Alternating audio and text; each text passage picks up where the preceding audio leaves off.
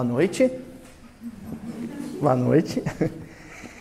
Na semana passada, nós encerramos uma passagem, uma passagem longa, e no nosso caso foi desde junho, né?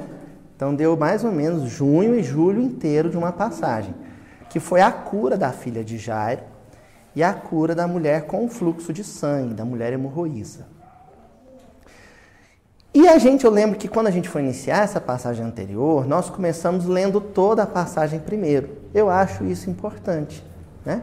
Que antes de iniciar uma passagem, uma sequência de versículos que estão associados por um, um mesmo enredo, por um eixo narrativo em comum, que a gente faça essa leitura completa da passagem que vai ser estudada. E hoje nós vamos iniciar uma nova passagem, né?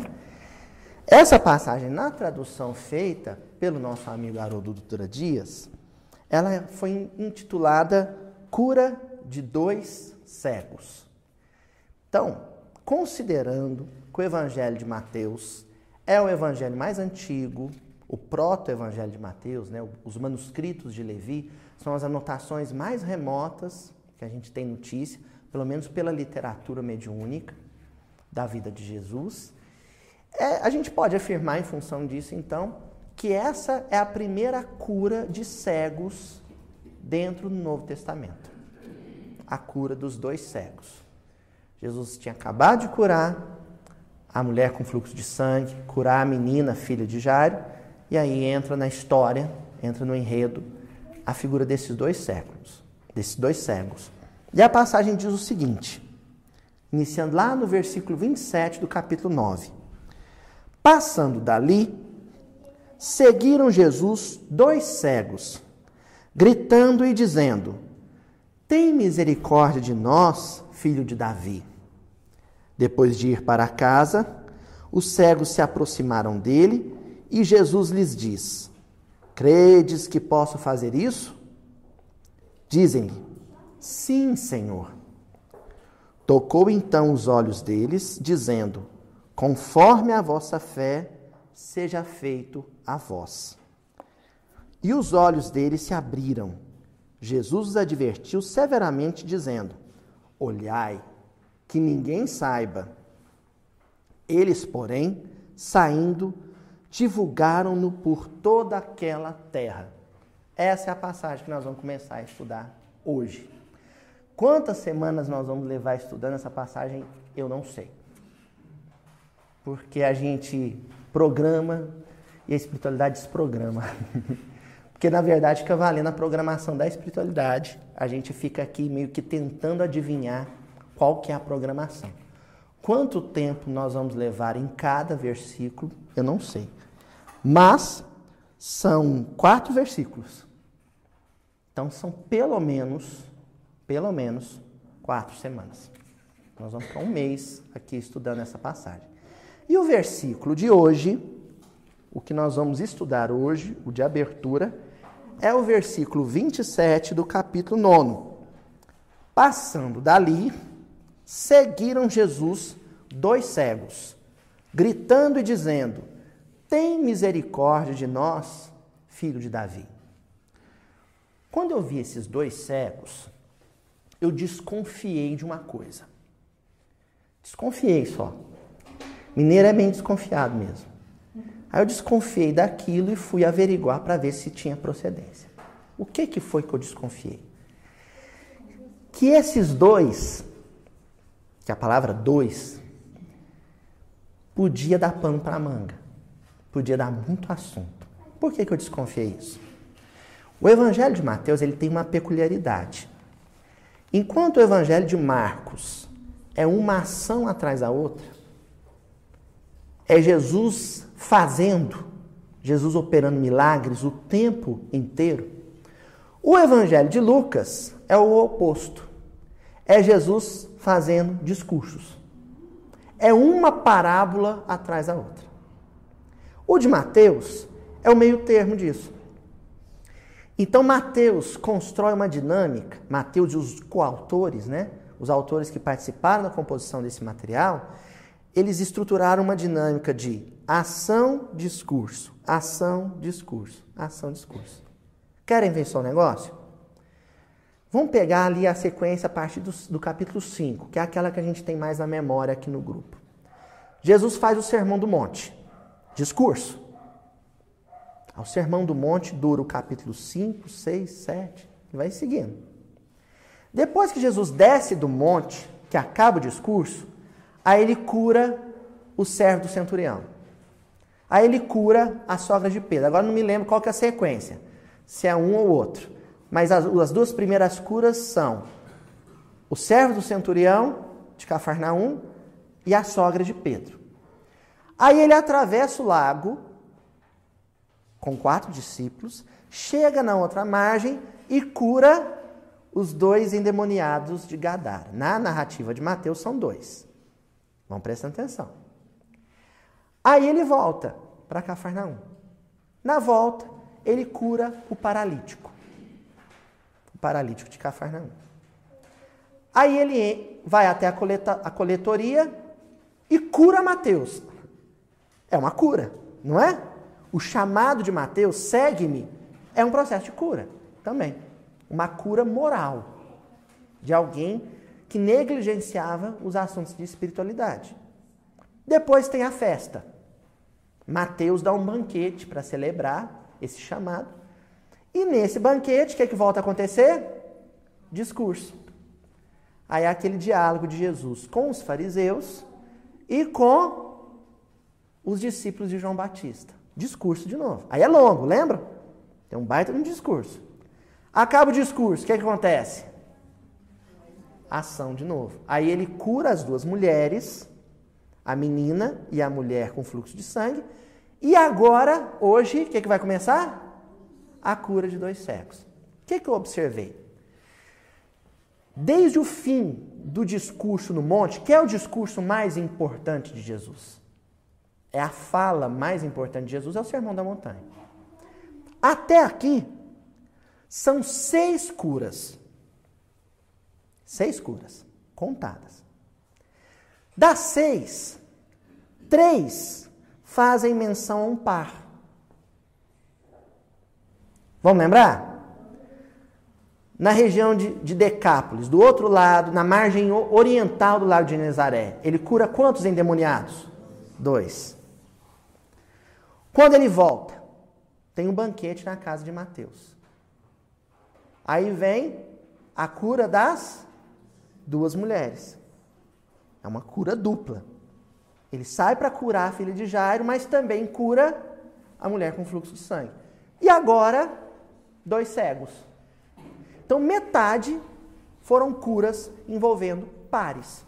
E isso, gente, eu não estou nem considerando as curas morais que se dá por tabela. Por exemplo, Jesus cura a sogra de Pedro.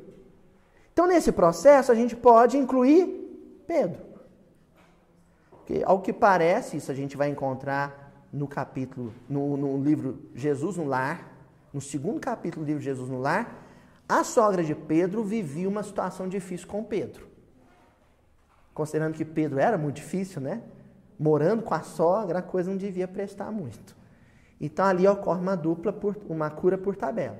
Pedro inicia ali o processo de cura dele, que vai se consolidar na noite da negação.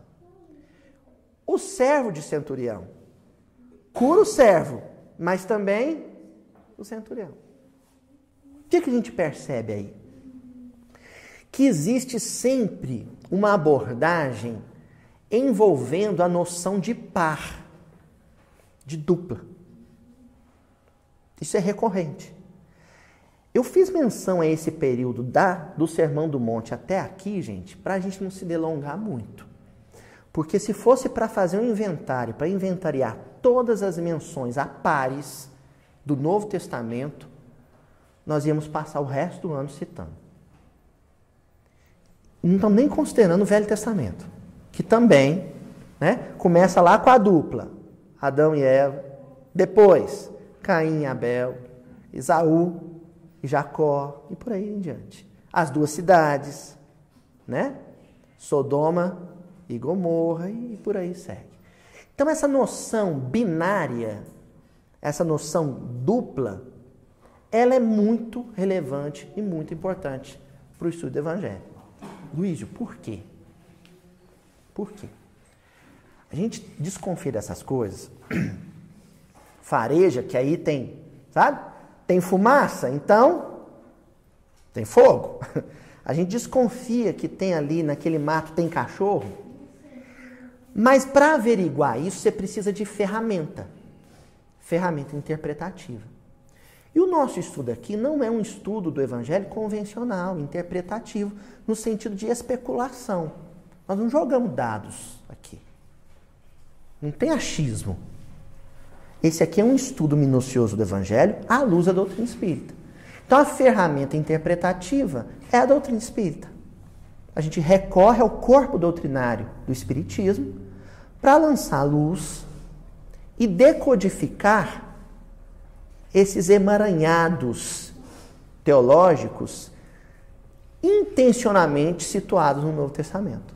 É, são intencionais. Por que são intencionais? Porque a galinha bota o ovo, gente, mas ali não tem pintinho pronto. O que, que acontece depois? Choca.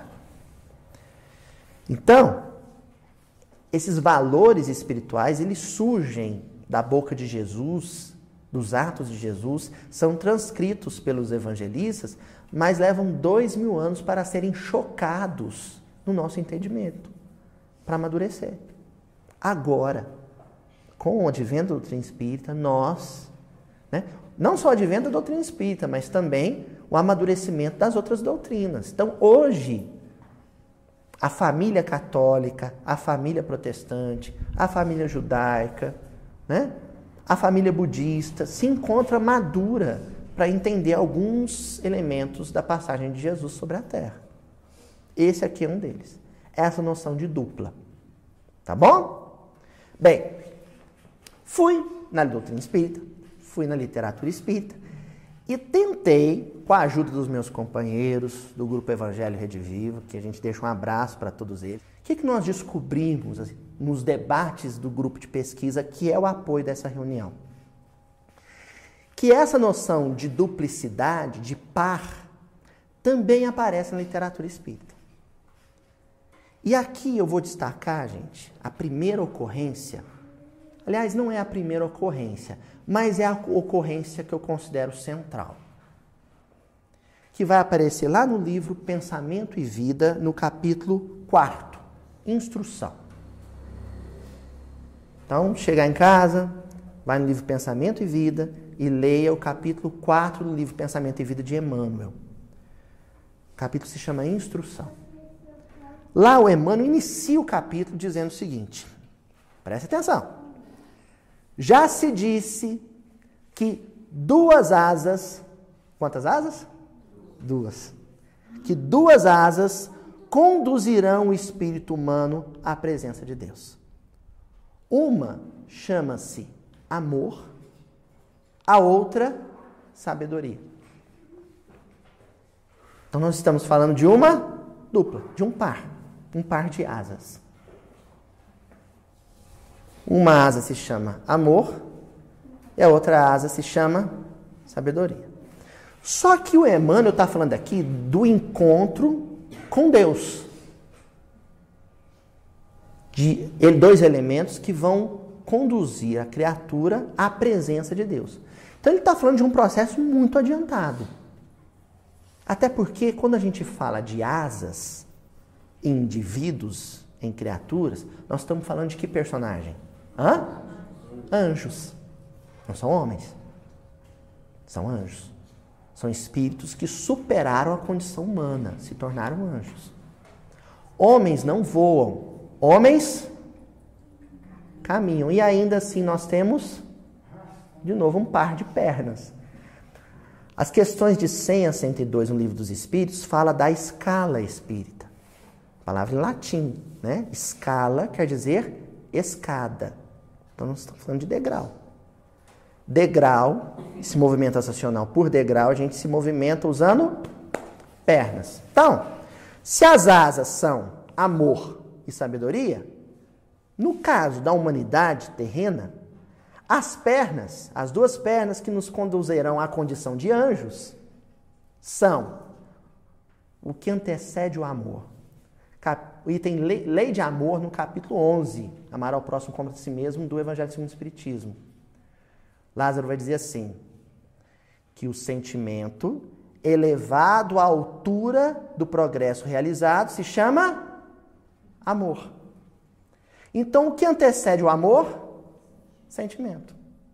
Você tem um sentimento. Quando o sentimento se apura, se aperfeiçoa ao extremo, ele se torna amor. Então, uma perna é o sentimento. E, no caso da sabedoria, o que, que antecede a sabedoria? Intelectualidade, racionalidade. Então, no nosso estágio, os dois elementos que nos conduzirão à condição angélica são o sentimento e a inteligência. Você aperfeiçoa o sentimento, ele vira amor. Você aperfeiçoa o raciocínio, ele vira sabedoria. Certo? Como exemplo aqui, a metáfora da passagem não são pernas nem asas, mas sim olhos, né? Porque são cegos. Então nós vamos trabalhar com essa noção. Tá claro isso, gente? Podemos avançar? Bom, o que é que acontece? Lá no livro Renúncia, no capítulo 1, nós temos um encontro muito bonito de um anjo, um anjo, então um espírito que já possui as duas asas, amor e sabedoria, chamado Alcione que vem até a Terra, sai do sistema planetário em que ela já merece habitar, e vem até a Terra por amor a um homem. Olha o que, é que nós estamos falando. O livro Renúncia, a história de amor entre um anjo e um homem. Um anjo que possuía as duas asas, amor e sabedoria. Vindo ao encontro da necessidade de um homem que possuía duas pernas ou dois olhos. Aqui para o nosso exemplo: sentimento e racionalidade. Quem era esse homem? No primeiro capítulo apresenta o nome como ele era conhecido no mundo espiritual, Pollux, e que foi um nome dele numa existência anterior. Depois ele encarna na, na Irlanda, depois vai para a Espanha encontrar com Alcione também reencarnado, e nós passamos a conhecê-lo, conhecer esse personagem com o nome de Carlos Clenaghan. Certo? Ou Charles Clenaghan. Então, no caso do Carlos, o que nós vamos tá, botar em análise aqui é sentimento e intelectualidade e racionalidade. Correto? Alcione encontra com ele e precisa convencê-lo a reencarnar. E o meio dela convencê-lo à necessidade da reencarnação. Quer dizer, ele ia reencarnar de qualquer jeito, querendo ou não querendo. Mas o ideal é que ele reencarnasse por livre e espontânea vontade. E ela vem com essa missão. E aí ela só consegue convencê-lo a aderir ao processo reencarnatório de forma espontânea, dizendo, prometendo a ele que também vai reencarnar, que vai acompanhá-lo, que vai aceitar o desafio junto com ele. E aí, o trechinho que eu separei aqui é o trechinho em que ela está com ele nos braços e ele fazendo promessas. Ah, mas você vai reencarnar comigo, então agora eu animei. Agora eu fiquei empolgado. Agora eu vou, dona Joninha. e aí ele fazendo aquelas promessas todas que nós aqui todos fizemos. Algum coração bondoso pôs a gente no colo e falou: Vamos, meu filho, eu prometo que eu vou junto. E a gente falou: ah, se você vai junto, então. Então eu fico animado. E aí, nesse momento, o Emmanuel começa a narrar o seguinte: as afirmativas e promessas do amado penetravam-lhe o coração como brandas carícias. Penetravam o coração da Alcione. De há muito trabalhava com fervor pela obtenção daquele minuto divino em que Pollux conseguisse a dupla. Compreender e sentir o mestre no coração. Antes de interpretá-lo intelectualmente apenas. Então, que, que era o caso do, do Pollux? Ele não conseguia compreender, ele só conseguia raciocinar. E não conseguia sentir, de modo algum. Nós estamos falando das verdades do Evangelho. Ele era insensível para a palavra de Jesus. Apesar de interpretá-la intelectualmente, pura e tão somente intelectualmente. Então, de um olho, num olho, ele tinha uma catarata muito grave. Era o olho do raciocínio. O raciocínio dele era um raciocínio equivocado. Por quê? Porque do outro olho, que é o do sentimento, ele era completamente cego. Entendeu? Então o que estava doente no Pollux? O raciocínio e a sentimentalidade. Ambos estavam enfermos. Os dois olhos estavam doentes. De um ele enxergava muito pouco. Apesar dele achar, acreditar que enxergava muito. Porque aqueles que só, só conseguem interpretar intelectualmente o Evangelho, eles acreditam que sabem muito. Mas não sabem. Sabem muito pouco. Por que, que sabem pouco? Porque o Evangelho é algo para se raciocinar pouco e sentir muito. Eles têm o contrário. É aqueles corações muito simples. E quando eu digo muito simples, não é uma crítica, ao contrário, é um elogio, porque a complexidade é sinal de enfermidade. A simplicidade é sinal de saúde. Então, aqueles corações muito saudáveis, muito simples, que acabam dizendo assim: ó, oh, entender, eu entendo pouco, mas quando eu leio me dá uma emoção. não tem gente assim? Ó, oh, eu não, alguns, eu não consigo nem ler sozinho. Mas quando o padre, ou quando o pastor, ou quando o palestrante, quando alguém explica e fala o evangelho para mim, eu vou às lágrimas. Esse é o coração altamente sensível e que para o raciocínio falta pouco. Aí esse raciocínio, quando ele ocorre, quando ele acontece, municiado equipado de muito sentimento, permite que a criatura compreenda e sinta a mensagem de Jesus no coração. Tá claro isso, gente, ou não? Estão entendendo? Os pares? Então, nós temos na condição humana dois pares de potências, de forças que nos aperfeiçoam: o raciocínio e o sentimento. Quando o nosso raciocínio é equivocado e o nosso sentimento é pobre, nós podemos afirmar que nós estamos com as duas potências enfermas, doentes. Quando nós falamos de entendimento espiritual, nós podemos lançar mão da metáfora luz. Porque a primeira ordem, a primeira determinação divina no Velho Testamento é que haja luz. Quem está afastado da luz, não é que está afastado de Deus, está afastado da luz. Está entendendo a diferença? Ou seja, está próximo de Deus, mas não vê Deus. Então imagina que está ausente, não estando. Curioso isso, né? Deus está ali e não vê.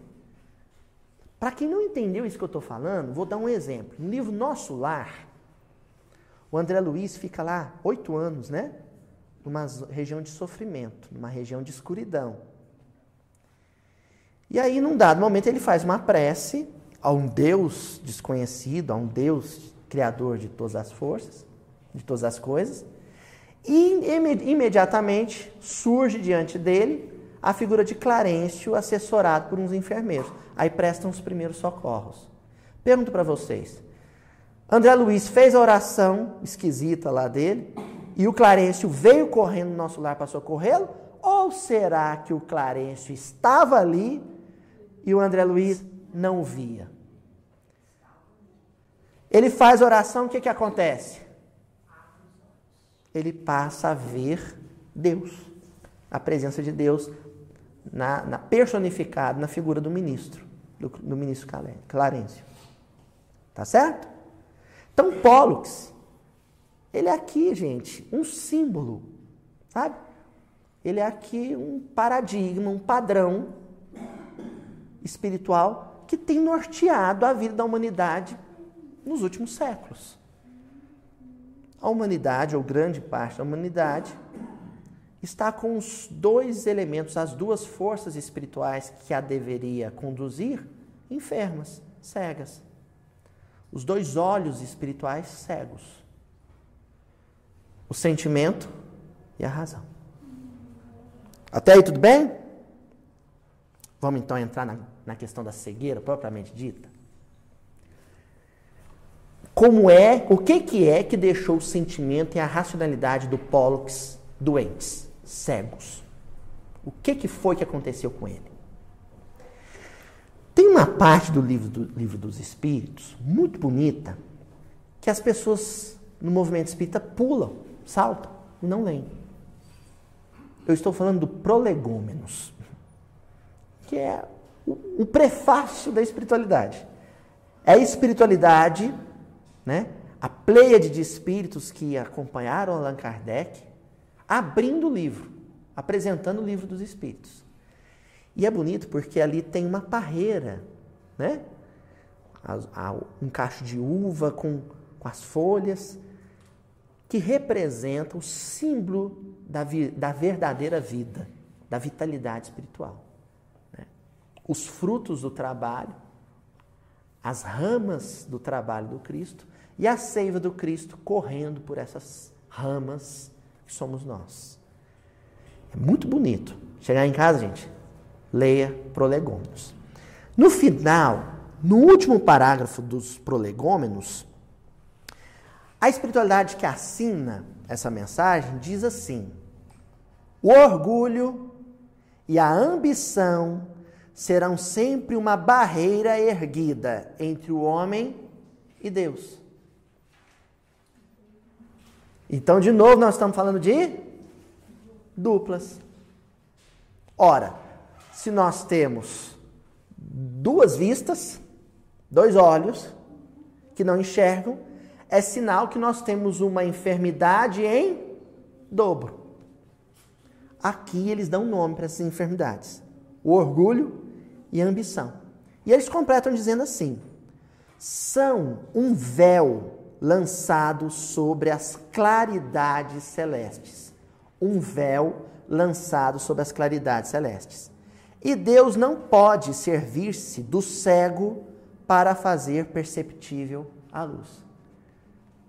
Então agora nós estamos falando de cegueira. Quando nós falarmos de cegueira, estamos falando propriamente de cegueira. E quando nós falarmos de cegueira, nós vamos estar falando de duas enfermidades orgulho e ambição. Vamos comentar um pouquinho essas questões? O orgulho e a ambição? Porque vamos imaginar, gente, que são duas patologias oftalmológicas. Tá? O sujeito foi no oftalmo lá da espiritualidade superior. Esse oftalmo ele analisou a visão espiritual que ele tem da vida, das pessoas, das circunstâncias, do mundo. E esse médico espiritual falou: olha, a sua visão espiritual, o par de olhos espirituais que a sua alma tem, que o seu psiquismo tem, que é a inteligência, a intelectualidade e o sentimento, estão doentes com duas doenças, duas patologias diferentes. Uma é o orgulho, a outra é a ambição. Num olho é o orgulho, na outra é a ambição. Vamos entender melhor o que, que são? Aí você pergunta assim, mas o que, que é isso? Porque a gente vai no médico é desse jeito, né?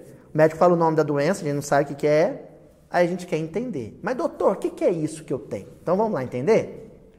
O orgulho a gente pode definir como uma profunda ignorância a respeito de si próprio. Lembra quando a gente, a semana passada, acho que foi semana passada, nós estudamos a questão 919 do Livro dos Espíritos? Kardec pergunta como é que se radica o mal ainda nessa existência de uma vez só.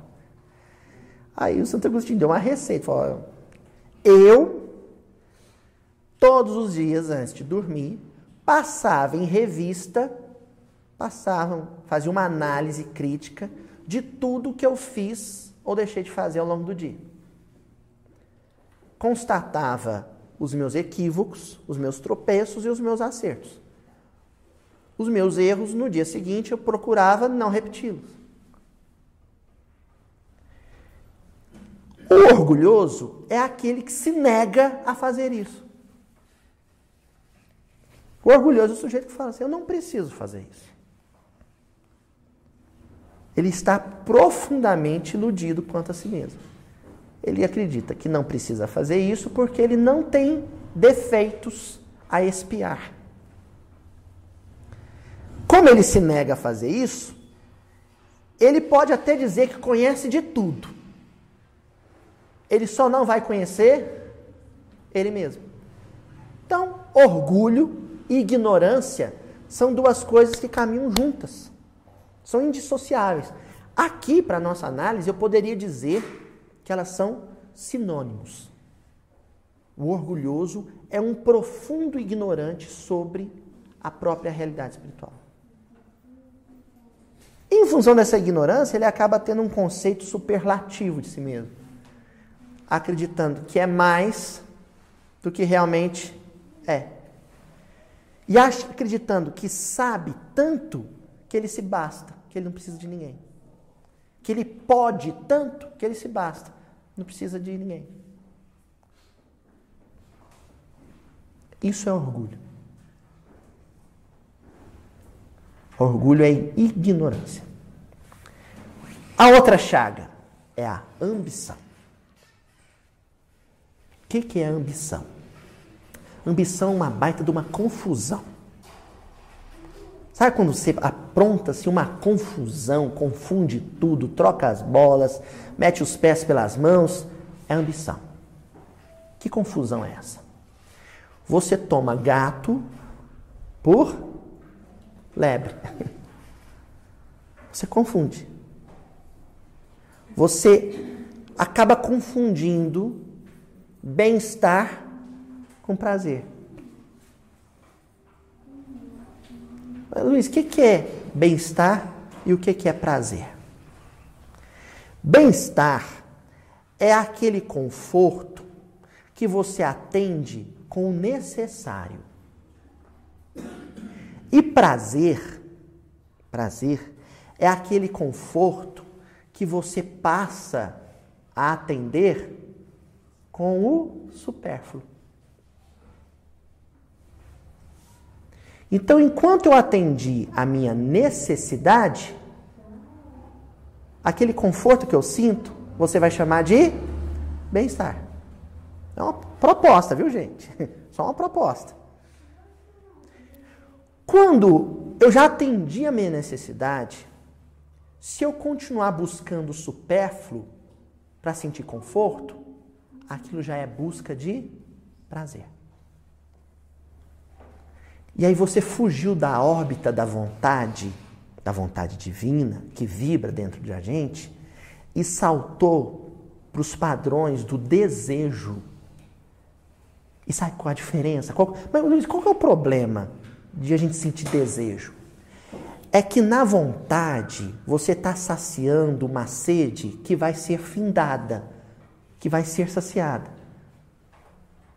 Você está com sede, pega um copo de água doce, de água de rio, de água fluvial e bebe. E aí acabou. E no desejo, você pega um copo de água do mar de água salobra, de água salgada, e tenta matar a sede com ele. Você vai beber dois copos, três copos, dez copos, e não é que não vai saciar a sede, não, André. Sabe o que vai acontecer? A sede vai aumentar. Aumenta a pressão, dá calor. Aumenta a pressão também, bem lembrado, né? Dá mal-estar, dor na nuca. então, a ambição é uma grande confusão. Você está no campo do supérfluo, no campo do simples prazer, da satisfação de desejo, interminável, infindável, e achando que aquilo é necessidade. Isso é ambição. Se eu trabalho para satisfazer as minhas necessidades essenciais, elementais, naturais e, portanto, divinas, isso não é ambição. Agora, quando eu começo a trabalhar para obter o supérfluo, para satisfazer o prazer, o capricho, aquilo já é uma coisa chamada ambição. Luiz, qual que é o mal de ter ambição? O mal de ter ambição é que, como a sede não tem fim, você não quer algo, você não quer um tanto, você quer tudo. Então, para ter tudo, para ter tudo, vai faltar para alguém. Não é? Os recursos planetários, vamos pensar só na ambição material. Só na ambição material. Os recursos planetários são finitos. A ambição é um querer infinito dentro de um mundo que é finito.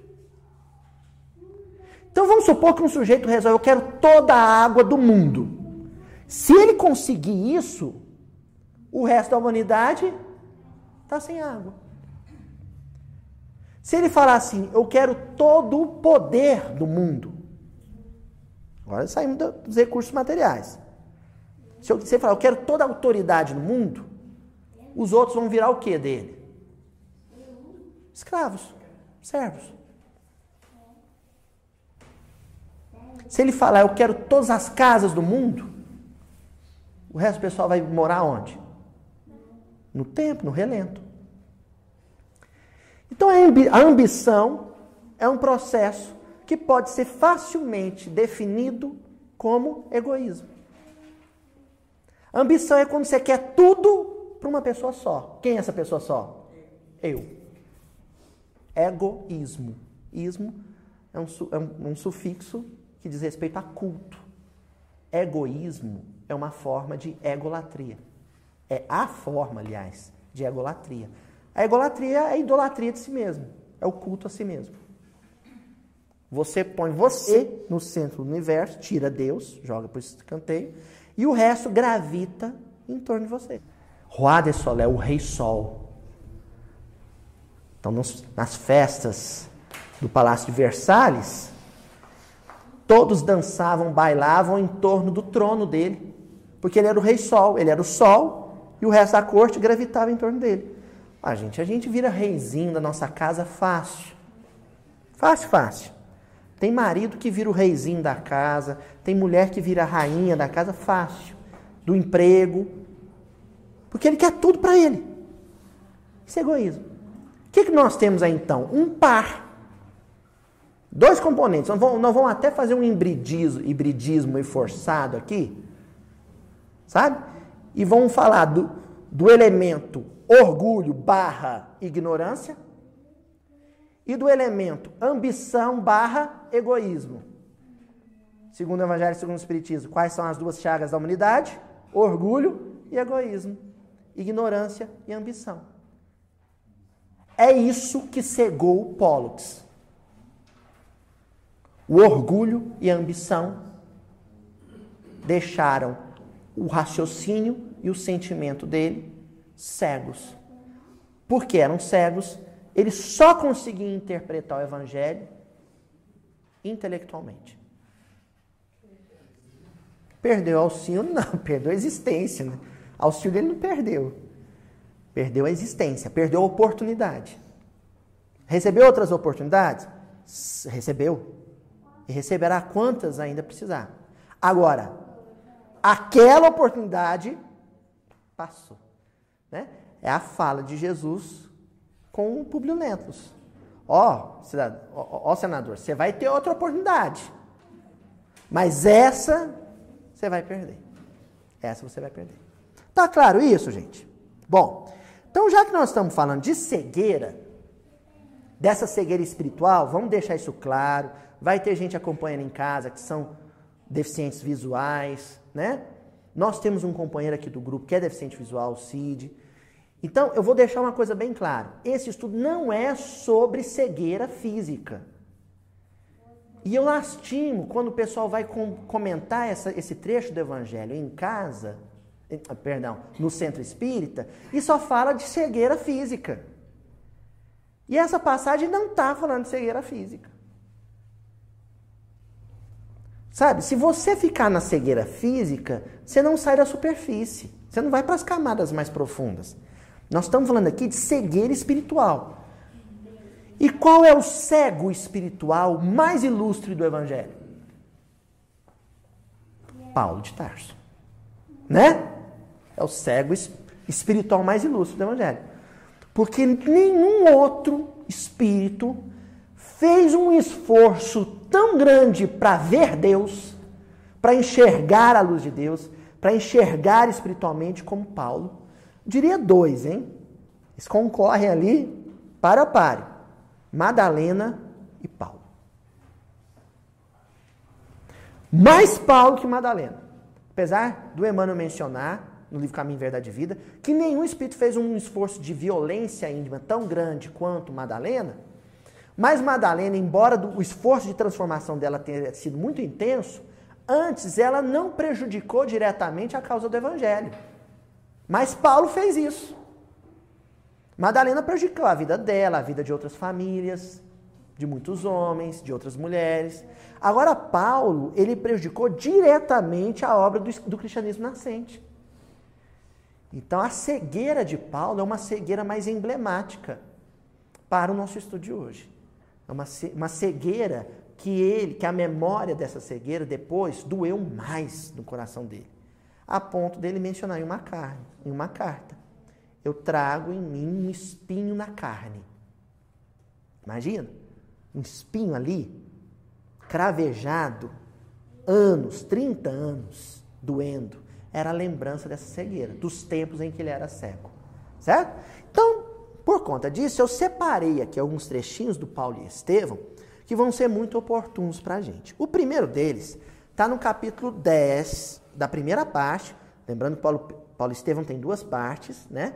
Dez capítulos na primeira parte, dez capítulos na segunda parte. Então, na primeira parte, no capítulo 10, no caminho de Damasco, então ali, ó, nas portas de Damasco, ele estava indo até Damasco para prender e depois mandar executar o Ananias, o cristão Ananias, até que ocorre o tal, a tal visão, né? A visão dele às portas de Damasco. Separe um trechinho e eu quero que vocês fiquem atentos para todas as menções que esse trecho do Emmanuel faz à questão da visão e do olhar. Fiquem bem atentos. Olha só. Mas a confusão dos sentidos lhe tira a noção de equilíbrio e tomba do animal ao desamparo sobre a areia ardente. Saulo, então, estava montado no seu cavalo quando tem um encontro com Jesus. Aquele momento, né, aquela luz mais intensa que a luz do deserto, devia ser meio-dia. Imagina o deserto com sol a pino. Então, aquela luz mais intensa que a luz física deixa os sentidos desnorteados, confusos. Confusão dos sentidos. E depois, isso faz ele perder a noção de equilíbrio. E aí ele cai da montaria do cavalo. Gente, o Emmanuel é um, é um gênio. Nós estamos falando de um gênio da literatura mundial. Não é à toa que meu amigo Haroldo ele fala que Paulo Estevam mereceria fácil o prêmio Nobel de Literatura. Porque numa frase onde ele descreve uma situação material de alguém que cai do cavalo, ele descreve a ruína espiritual do Paulo. Confusão dos sentidos. Vamos lembrar os sentidos? Então, olfato, o tato, o paladar, a audição e a visão. Qual que era o sentido espiritual que estava confuso em Saulo? A visão. Essa confusão dos sentidos roubou dele o equilíbrio. Roubou dele o equilíbrio. Ao roubar do equilíbrio, ele cai da sua montaria. Sabe qual é o nome da montaria sobre a qual ele tinha se assentado? A autoridade farisaica. Ele estava montado na autoridade farisaica. Fala, dona Lorena. É a visão que dá o equilíbrio. Bem lembrado. Então, vamos imaginar que o cavalo que ele estava montado, gente, era a autoridade farisaica. Ele perdeu o equilíbrio e foi derrubado. Então, um cargo político, autoridade familiar, vamos lembrar dos tiranos domésticos lá do Evangelho, autoridade familiar o dinheiro, uma posição econômica privilegiada, um título acadêmico, são montarias. E a gente está montado em cima dessa montaria, se achando, desfilando, né? De nariz empinado, até que a luz da verdade nos desnorteia. Como a nossa visão espiritual não está preparada para ela, vem o processo de desequilíbrio. Não se assustem quando isso acontecer com vocês ou se já aconteceu.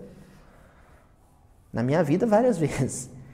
Esse processo de desajuste, de desnorteamento, de confusão interior, é o prenúncio da queda. E a queda é o momento mais iluminado da nossa vida. É o momento mais especial da nossa vida. É quando o evangelho faz a gente cair do cavalo.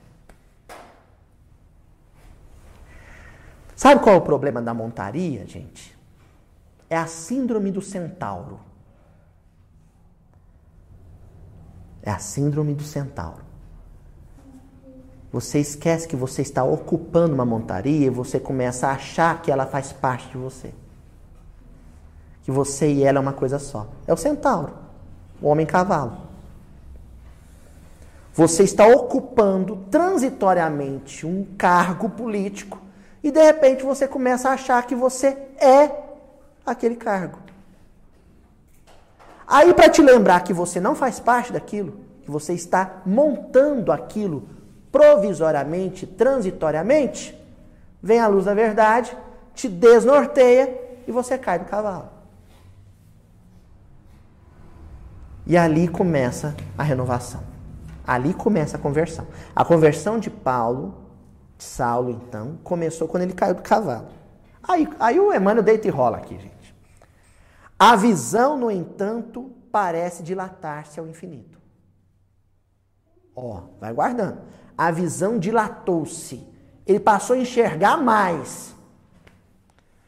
Outra luz lhe banha os olhos, deslumbrados e no caminho que a atmosfera rasgava, rasgada, lhe desvenda, vê surgir a figura de um homem de majestática beleza, dando-lhe a impressão de que descia do céu ao seu encontro.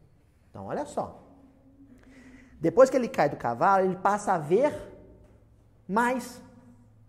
Então, ele tem a visão potencializada, ampliada. Ele passa a enxergar melhor, mais e melhor. Olha que loucura.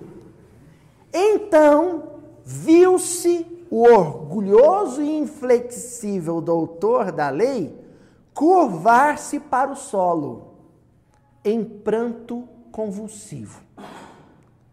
Dir-se-ia que o apaixonado rabino de Jerusalém fora ferido de morte experimentando no momento a derrocada de todos os princípios que lhe conformaram o espírito e o nortearam até então na vida. Então, olha só que interessante, gente.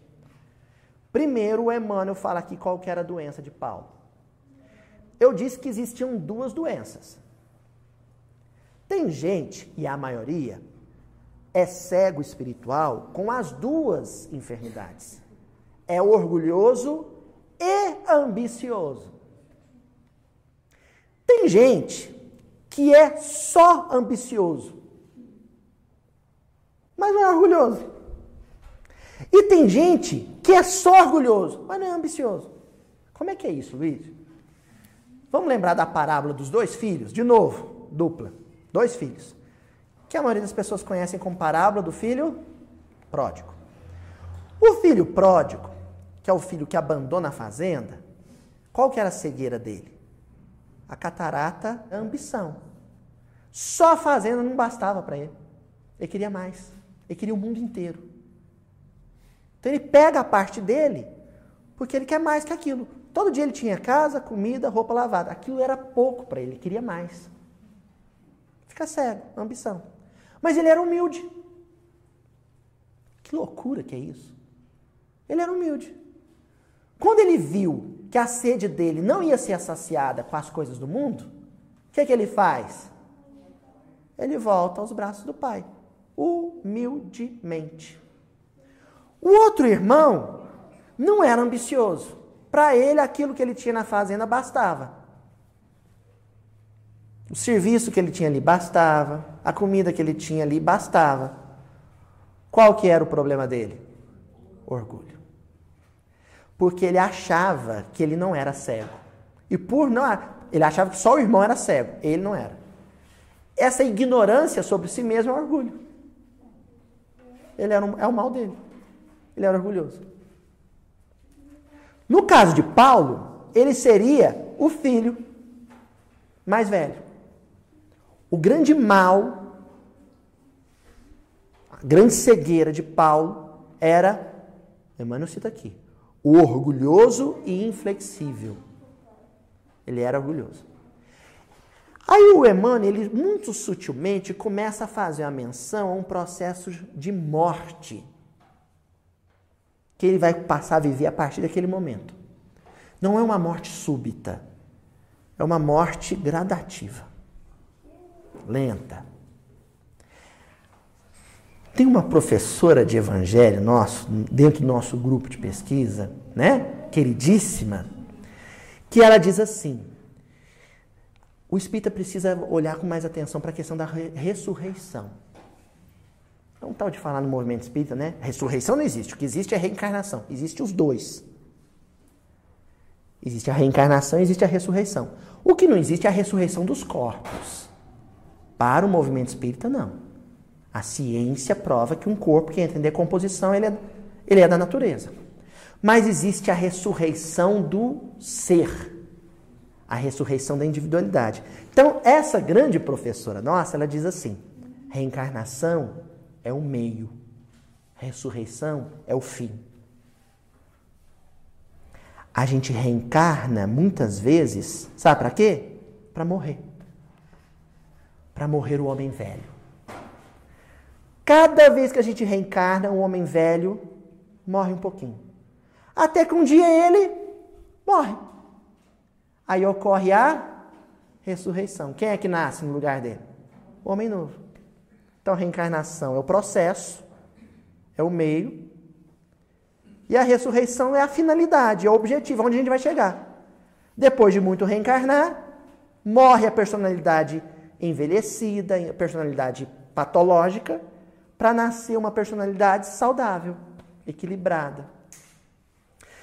E aí, gente, baseado nesse conceito, olha o que o Emmanuel está dizendo. Dir-se-ia que o apaixonado rabino, então ele não está falando de Paulo, o apóstolo. Ele está falando de Saulo, o rabino, o homem velho.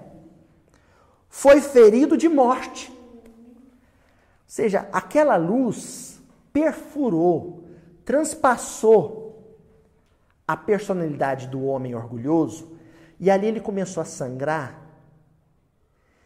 E sangrou por 30 anos. No dia do martírio em Roma, o homem velho morre definitivamente. E quem nasce ou renasce para a vida espiritual é Paulo, o apóstolo. Ele termina. Experimentando no momento a derrocada de todos os princípios que lhe conformaram o espírito. Diante dos olhos, ó, diante dos olhos, tinha agora e assim aquele Cristo magnânimo e incompreendido. O curioso é que depois que ele enxerga muito, que ele enxerga bastante, que ele tem essa visão ampliada e potencializada, conversa com Jesus, imediatamente, no instante posterior, o que, que acontece? Ele perde a visão por completo. A visão física. Ele fica cego. E aí, quando Atos dos Apóstolos, o livro Atos dos Apóstolos, e também o Emmanuel no Paulo Estevão, vai descrever a cura física de Paulo, de novo a metáfora é muito peculiar. Porque Saulo vai para Damasco, fica lá chorando, né? Três dias, chorando amargamente. Não pela cegueira física. Saulo, convertido em Paulo, em Damasco, ele não chora pela escuridão física.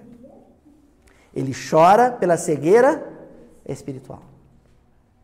Quando ele se ajoelha diante de Ananias, e Ananias cura a visão física, Lucas em Atos e Emmanuel em Paulo Estevão descreve que dos seus olhos caíram escamas como véus.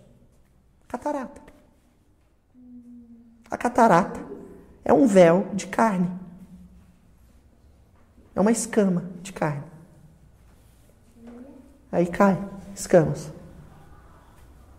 É a forma de descrever que naquele momento ele iniciou um processo intenso que durou 30 anos de cura da visão espiritual. Ele fez a cirurgia ali. Quem fez a cirurgia dele foi Ananias. Mas tem o pós-cirúrgico, né? E o pós-cirúrgico de Paulo levou 30 anos de tratamento, de medicação, a medicação do trabalho, a terapia do esforço, até que ele tivesse a visão completamente curada. Lá no capítulo 4 da segunda parte, então nós estamos falando da segunda parte já, ele já é missionário, tanto que o capítulo se chama Primeiros Labores Apostólicos. Ele reencontra, ou melhor, ele encontra com um personagem que já tinha aparecido na primeira parte, que é o Sérgio Paulo. Esse, inclusive, é o momento em que Saulo decide mudar o nome e se transformar em Paulo. Ele encontra o Sérgio Paulo, que era um, uma autoridade eminente do Império Romano e que estava muito doente. Essa mesma personalidade tinha tido um encontro com Estevão na primeira parte do livro. Né? Quem leu o livro está lembrado. Não vou entrar em detalhe, não, para obrigar a turma que não leu a ler. Mas ele encontra com o Sérgio Paulo que estava muito doente, a doença voltou no Sérgio Paulo.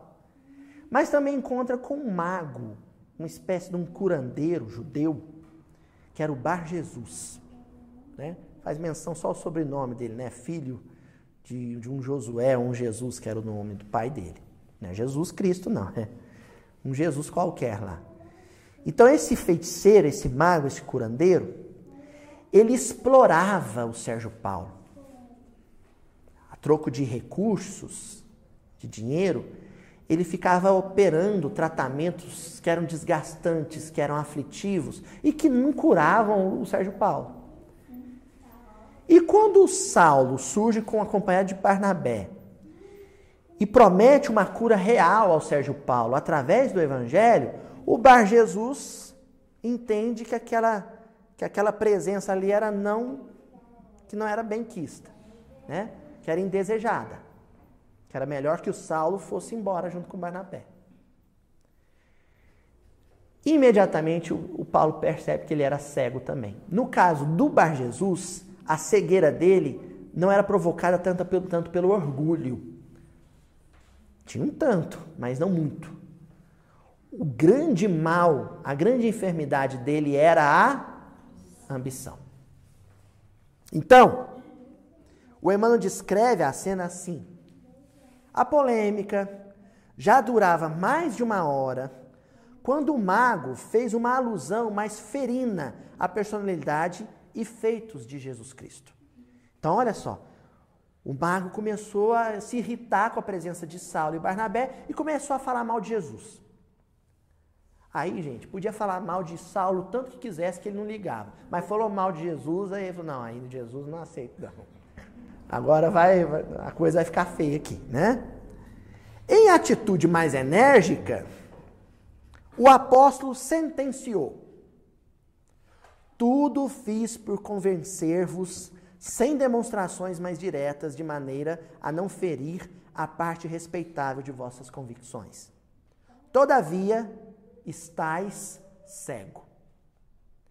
E é nessa condição que podereis enxergar a luz.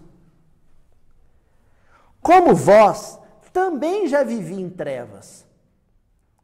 E no instante do meu encontro pessoal com Messias, foi necessário que as trevas se adensassem em meu espírito, a fim de que a luz ressurgisse mais brilhante. O sujeito está cego espiritualmente, mas não acredita que está. Como é que você prova para ele que está? Quer ver como é que você está cego? Vou te mostrar o que é escuridão. Aí vem a cegueira. Aí nós estamos falando da cegueira física. Nós estamos falando da cegueira física aqui, gente, mas o sujeito vale para outras situações. O sujeito está usando mal as mãos. Está usando as mãos para violência. Ou para o roubo. Você está usando mal suas mãos. Não acredita? Vou te mostrar como é que tá. Aí vem com problema nos membros superiores. Está usando mal a audição. Está usando mal a língua. Está usando mal o estômago. Então a carne, a dor física, a enfermidade material, ela é uma ajudinha muito bem-vinda, muito generosa da espiritualidade para que nós passemos por aquele processo que o filho pródigo passou do caindo em si. É para a gente cair em si. Sabe o desconfiômetro, Tonzinho? Para o sujeito desconfiar, acordar para a realidade dele. Isso é enfermidade física. Para isso que ela serve. E aí, a coisa aqui fica bem esquisita, gente. A visão do corpo. Não, perdão. Antes, Paulo diz para ele assim: tereis igualmente esse benefício. Olha do que que Paulo está chamando a cegueira do corpo físico: de um benefício. A visão do corpo fechar-se-vos-á para que possais divisar a verdade em espírito. Nesse comenos, Bar Jesus deu um grito: Estou cego. Ficou cego. Barnabé assustou, Paulo assustou, esse cara, o próprio Paulo falou, vixe. ficou lá, ficou com dó dele, ficaram lá, choraram junto com ele, e ficou um dia inteiro rezando, rezando. Até que no final do dia, Bar Jesus voltou a enxergar. Paulo está dizendo que é um benefício, gente, porque a gente acha que a vantagem é enxergar fisicamente, e não é. A grande provação não é a cegueira física. A grande provação é enxergar fisicamente. Sabe por quê? Vamos imaginar que o grande vício da minha vida é a maledicência. É procurar defeito nos outros, é reparar no comportamento dos outros. Se eu sou cego fisicamente, parece uma doidura isso que nós estamos dizendo, gente. Mas é só para a gente mudar o ponto de vista, né? o entendimento sobre a enfermidade física. Se eu sou cego fisicamente, eu reduzo drasticamente as possibilidades de reparar o defeito alheio. O outro está pronto e eu não estou vendo. Se ninguém me contar, ou pela audição não perceber, só vendo, não vai ter jeito, eu não vejo.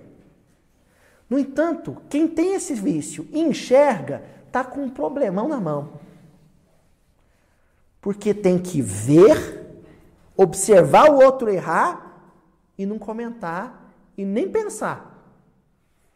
A gente pensa, comenta, espalha, faz tudo. Estão entendendo por que, que a cegueira física é um benefício? É só para a gente baixar um pouco a bola. Parar com aquela história de ver um deficiente visual e falar assim, tadinho, não é? Meu amigo, um amigo meu, Valdir, querido amigo, ele é deficiente visual, ele falava assim, uma coisa que mais irrita o cego é quando o outro fala assim, coitadinho, você não enxerga. Tadinho de quem enxerga. De quem enxerga tendo o coração em chagas como nós temos. Porque aí é um grande desafio. Não sou eu quem diz isso não, viu gente? Não sou eu quem diz isso não. Livro Construção de Amor, capítulo Cegos.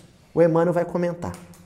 Aí ele diz assim: A sombra nos olhos físicos pode ser angustiosa provação. Pode ser. Ele está dizendo que pode ser, porque depende de como a pessoa vai enxergar a própria cegueira.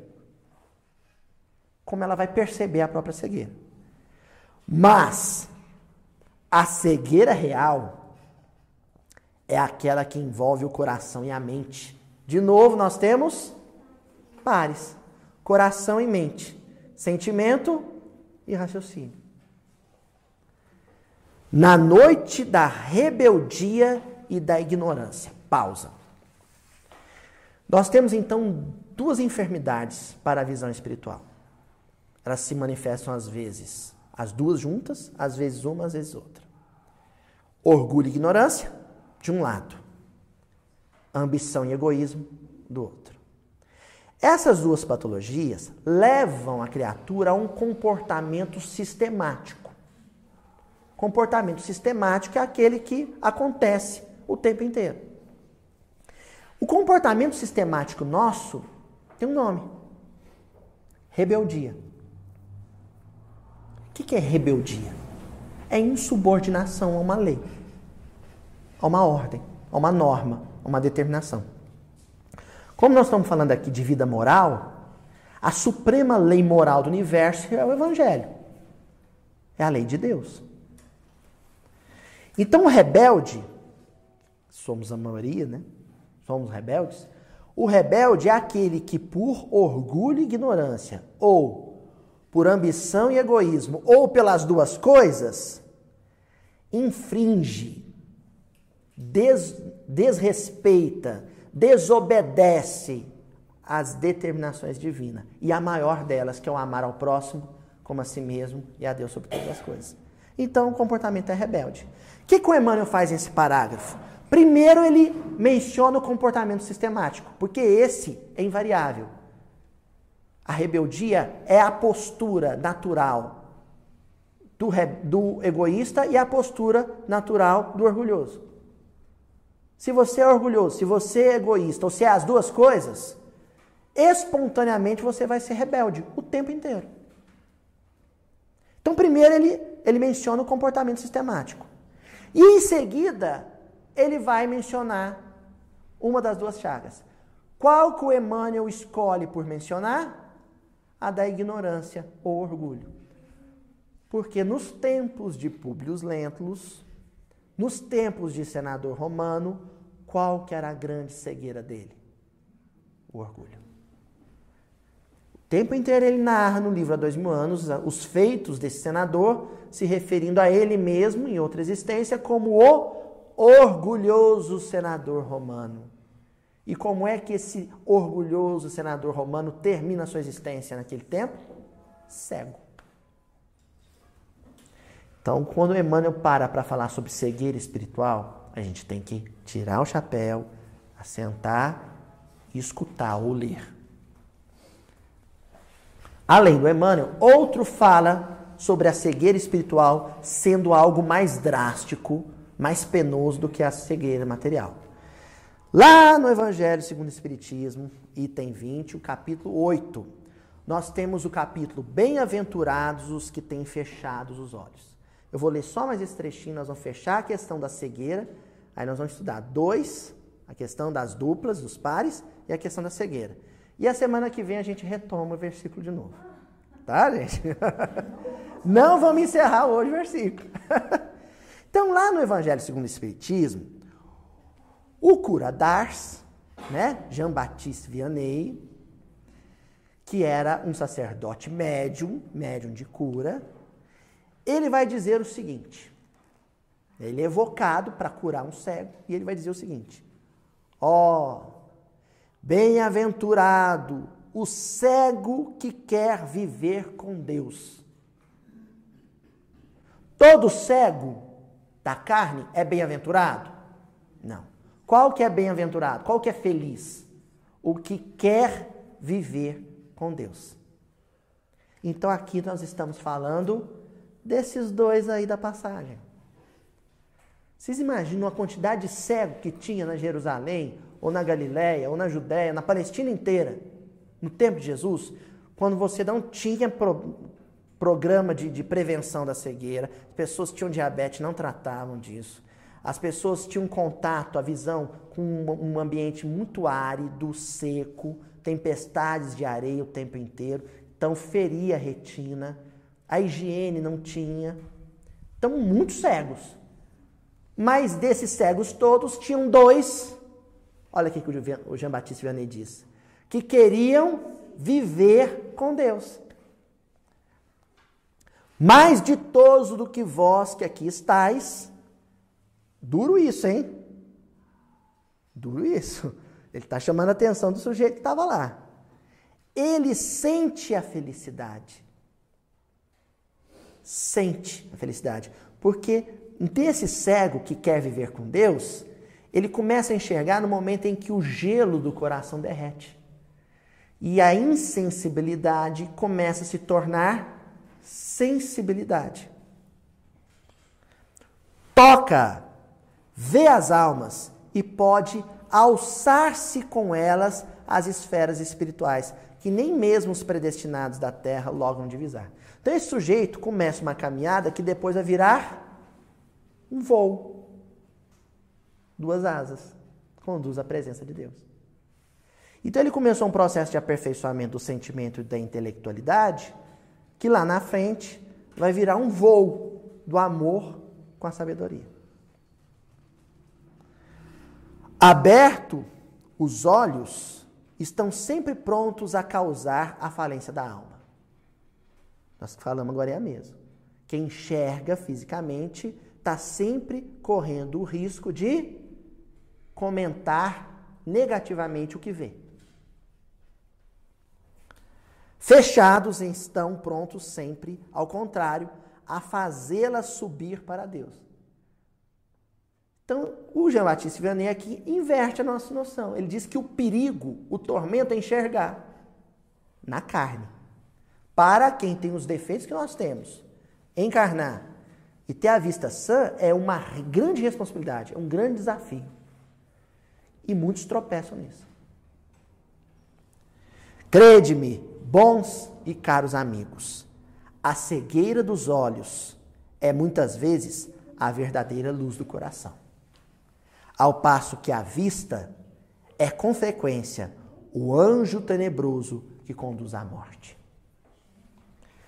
Isso aqui é obra básica isso aqui é Evangelho segundo o Espiritismo. E está sendo lido e nós estamos comentando. Não é para ninguém querer ficar cego. tá? Não é para ninguém falar, ah, por que, que eu não pedi para reencarnar cego? Não é isso. Sem extremos, gente. Né? Vamos ler com olhos, vamos ver com olhos de ver. Né? O que nós estamos dizendo é que quem na presente encarnação recebeu o dom da visão física, inicia urgentemente aquele exercício proposto pelo Santo Agostinho na questão 919, para descobrir por conta própria se é ou não é cego do espírito. Ou melhor, o quanto é cego do espírito. Porque cego, algum grau de cegueira, algum grau de ambição, algum grau de orgulho, todos nós teremos. Esse autoexame que o Santo Agostinho propõe na questão 919 é para que a gente descubra o quanto nós somos cegos do sentimento ou cegos do raciocínio. Tá certo, gente? Na semana que vem nós estudaremos os itens misericórdia e filho de Davi. Como que eu tenho espalhado a vida de Jesus por aí?